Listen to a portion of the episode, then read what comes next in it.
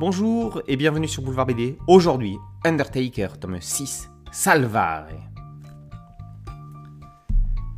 Pour que Sid Beauchamp puisse épouser Joséphine Barclay, il a dû répondre à ses desiderata, en l'occurrence rapatrier le cadavre de son fils Caleb du territoire indien dans lequel il est mort. Ça fait des années qu'elle ne l'avait pas vu. Il a été autrefois enlevé par les Apaches qui en ont fait l'un de leurs plus brillants guerriers, l'Indien blanc. Mort soi-disant après une attaque de diligence, sa mère souhaite récupérer sa dépouille. Richissime, elle possède la moitié des terres de Tucson et la plus grosse compagnie de diligence d'Arizona. Autant dire que Sid a tout à y gagner à l'épouser. Et lorsqu'il est question de cadavre, à qui fait-on appel? À Jonas Crow, bien sûr. Notre croque-mort préféré a découvert qu'en fait Sid est l'assassin de Caleb.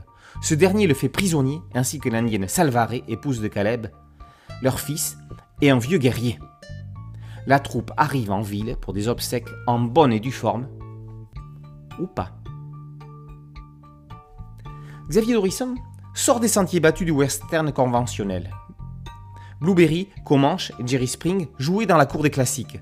Stern abat la carte de l'anti-héros. Lucky Luke et Siku sont carrément dans l'humour. Undertaker se trouve au confluent de tout cela. C'est la série Dust d'Herman qui se rangerait le plus facilement à côté de celle de Meyer et d'Orison que toutes les autres citées plus haut. Jonas Crow est un personnage hors du commun.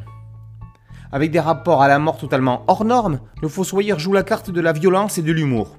Rendre chic un cadavre ne se fait pas sans un certain recul.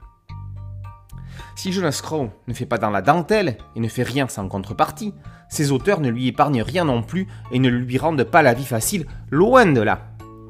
Tantôt chasseur, tantôt gibier, l'homme en noir a vu ses rapports avec les Apaches changer dans la première partie du diptyque, l'Indien blanc.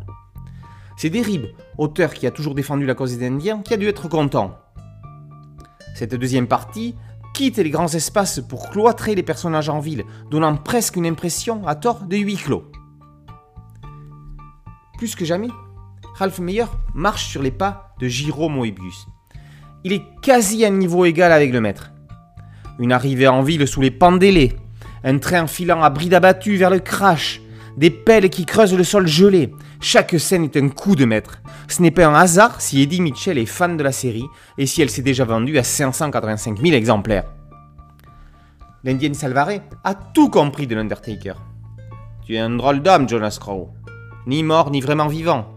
Tu n'aimes pas vraiment tes amis, tu ne détestes pas vraiment tes ennemis, tu n'es nulle part.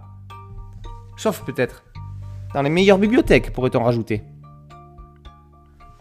Undertaker, tome 6, Salvare, par Dorison et Meyer, et par aux éditions d'Argo.